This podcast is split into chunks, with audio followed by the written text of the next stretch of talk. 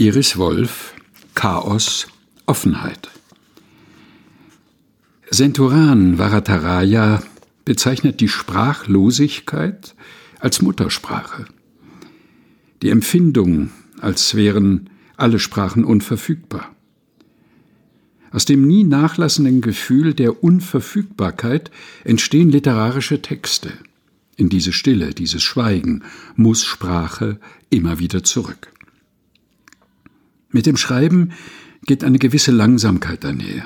Wer schreibt, braucht oftmals Jahre für ein Buch, Tage und Wochen, um einen Gedanken zu präzisieren.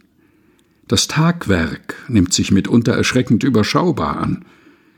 Schreiben ist eine heilsame Übung, die offenbart, wie vieler klarer eigener Gedanken man an einem Tag zuweilen überhaupt fähig ist.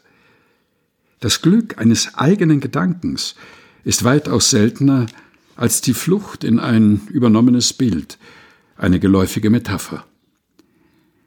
Gewissheiten sind beruhigender als Offenheit, Eindeutigkeit erstrebenswerter als Ambiguität. Unter der dünnen Oberfläche des Tagesbewusstseins ist die Tiefe, der Abgrund, das Chaos. Im Altgriechischen bedeutet Chaos das Klaffende. Es ist verwandt mit dem lateinischen Wort für Schlund oder dem deutschen Wort Gaumen. Chasko wiederum ist verwandt mit dem Wort gähnen. Zum Bedeutungsumfang des Wortes klaffen gehören auch größere Dimensionen, der gähnende Abgrund und die Kluft, die von Klaffen kommt, aber auch der Weltraum in seiner riesenhaften Ausdehnung. Es ist das Wort, mit dem wir dem Chaos begegnen, die Fähigkeit zu benennen, zu bewahren, zu deuten. Nichts ist beängstigender als die Freiheit unserer Möglichkeiten, der immer auch die Option des Scheiterns eingeschrieben ist. Meine Großmutter sagte, man könne sich schadlos halten ein Leben lang, aber eine große Dummheit tun und alles sei dahin. Mit welchen Begriffen ordnen wir das Chaos?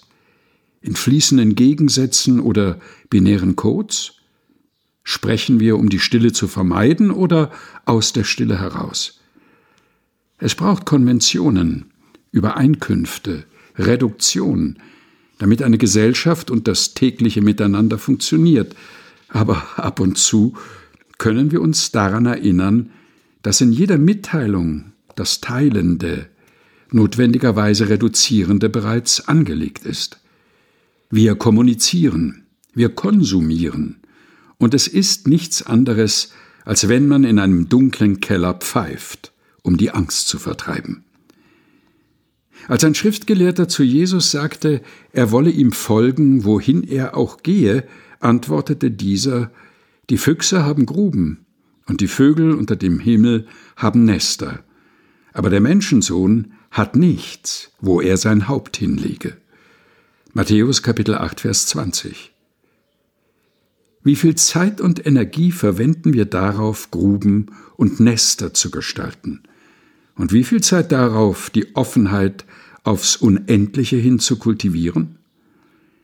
Das Forttreiben aus dem Raum der Möglichkeiten ins Konkrete, Gewisse geschieht von allein.